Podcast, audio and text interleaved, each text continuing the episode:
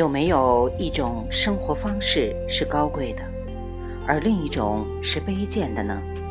还是一切的生活方式全属虚幻无味呢？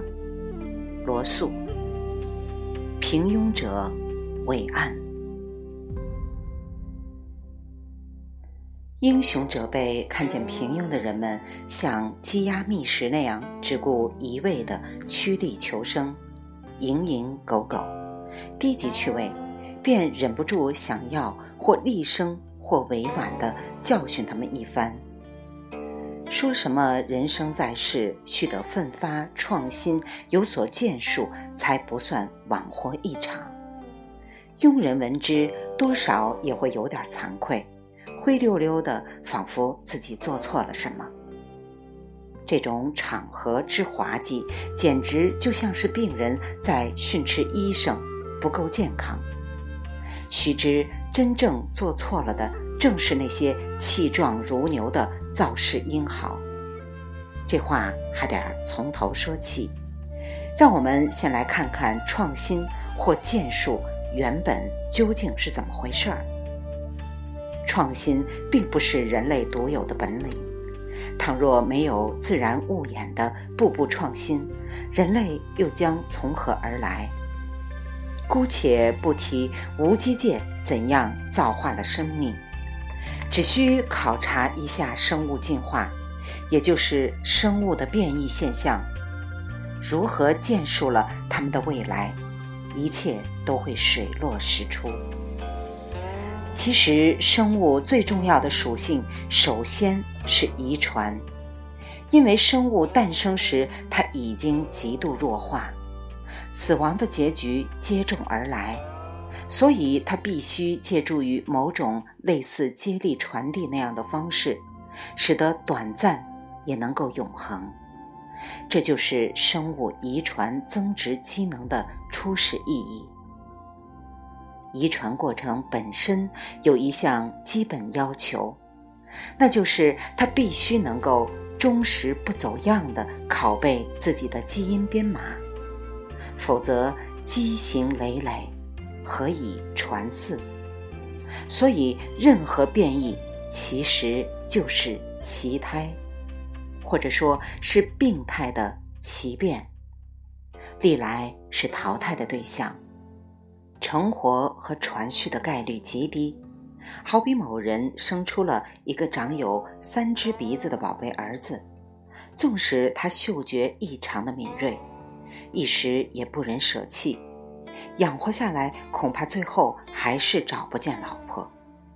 这创新的成果终于不能发扬光大，除非刚好有那么一天，靠一只鼻子所能找到的吃食已被人们搜罗尽净，而那位三鼻怪胎还没有老死，且只有他还能嗅到隐藏极深的果腹之物。无奈之下，长着单个秀鼻的美女只好纷纷屈尊下嫁给他。经此一番自然选择，三鼻长者才有可能儿孙满堂。丑类横行，相互之间不以为怪，加之单鼻汉们早已做了恶福，至此才让那些原先不被接受的创新品种终成正果，源远流长。不过，万一那位三鼻长者一不小心又生下了一个四目奇种，想来他一定会毫不手软地立刻掐死这个孽子，免得又落下个丢人现眼、活受罪的下场。因为那位老人应该深知，再闹出一个令全体双目人通通饿毙的时来运转之局，可能性实在是微乎其微了。也就是说，三鼻人种必然照例堕落为一个庸人部落，重新开始扼杀一切离经叛道的创新异端。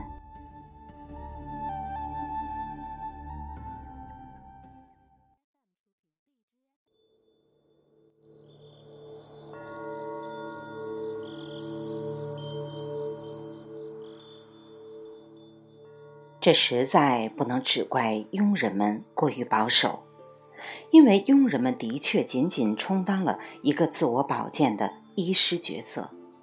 这句话的意思不光是说变异者多为疾病的祸种，应予剔除，更在于那种变异创新的后果着实令人不敢恭维。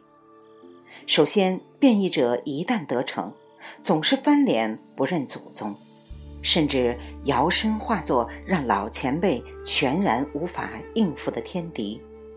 这种情形最早见于作为后续一切生物之鼻祖的原始蓝绿藻，它们的进化变种就是专以收割蓝绿藻为食的真核单细胞浮游生物。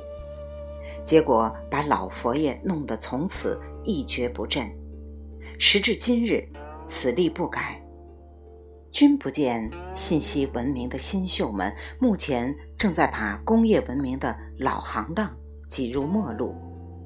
其次，任何创新而成的后来者，总不免流于外强中干，乍一看张牙舞爪，实际上生存力度一代不如一代。譬如蓝绿藻静悄悄地独霸地球长达二十亿年之久，它的远代子裔恐龙却只嚣张了不足两亿年，就突然间销声匿迹。后来的高等哺乳动物就更为不济了，它们总体上的问世纪元才不过九千万年左右，居然全如匆匆过客，你来我往。绝灭纷纷，如今早已所剩无几。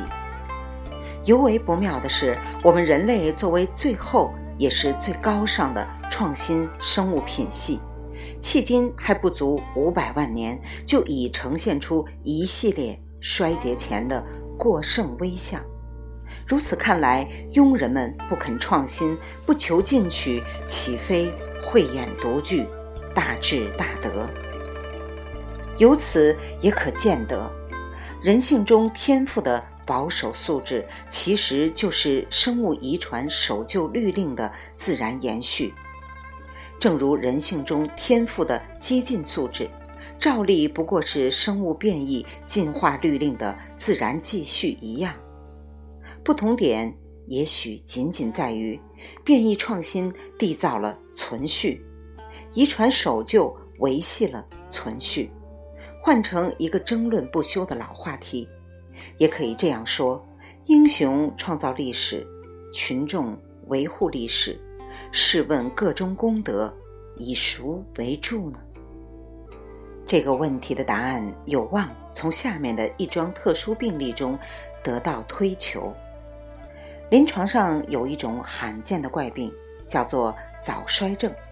该病的特点就是生长发育过速。犹如体内的细胞组织一律惹上了偏好创新、勇于进取的冲动，各逞英雄好汉，没有谁甘当庸人。结果导致患者还是一个十岁左右的儿童之际，就已表现出鹤发皱皮、脏器衰竭的耄耋老态。小小年纪而告寿终正寝，以此为鉴。你看是消极保守一点为好，还是积极进取为好？实际上，在任何一个同类群体里，异变分子或失稳因素可视同人类中的创新个源或躁动英豪，总会被压制在某一极其有限的范围之内存在。也就是说，这里有一个自然十佳的限额规定。根据朱克斯。和金的研究估算，生物细胞发生基因突变的概率为三到五十乘以十的负十次方置换密码子每年，这是一个极低的可实现概率。不过，随着宇宙物演进程的发展，这个概率大约是渐次增高的。即便如此，在人类群体中，作为稳定层面的平庸者，也一定会在统计学上正态分布的中型曲线坐标里构成主体成分，亦即平庸者必定占绝大多数。我们应该为此而感谢上苍，须知这可真是自然界赐予人类的一个生存保护机制。它的客观含义是，即使人群中的每一分子全都竭力想让自己成为超凡脱俗的革新明星，真正的成功者终归是凤毛麟角。出于同一缘故，革新者的命运通常不佳，他们的毕生努力大多流于枉费心机。纵有个别崭露头角，恐怕也将免不了被尝失败的酸楚。商鞅变法遭车裂，王安石数度被贬谪，伽利略老来欲求，孟德尔功成寂寞。凡此种种，大抵都是这一自然机制从中作祟的结果。话说回来，再看平庸者的生活层面，他们尽管人微言轻，艰难度日，却一定反而保持着较高的生物稳定性。和较低的生存风险率。如果不信，你不妨粗略地分别计算一下历史上各类英雄和普通民众的平均寿命及其正常死亡率。假设这种算法不能令你满意，那就请你任意设计可对照的其他方法，试看能否得出相反的结论。我以为那是绝不可能的。当然，这个结论也许并不十分重要。如前所述，平庸者的伟大之处，首先在于他们是任意同类群体得以稳定淹存的决定性力量。然而，在各个领域，人类眼下正表现出创新率明显增高的迹象，也就是那个原本十分高耸伟岸的中型平庸分布曲线，正呈现出渐趋矮化。萎靡的倾向，这种情形大概也是自然演运史发展到某个临界阶段的必然结果。对此，恐怕谁都无可奈何。我在这里只想提醒人们不要犯糊涂，以为这样正好显示了我们文明的生机勃勃和前途无量。依我之见，这可不是一个好兆头。未完待续。来自清音儿语子青分享，欢迎订阅收听。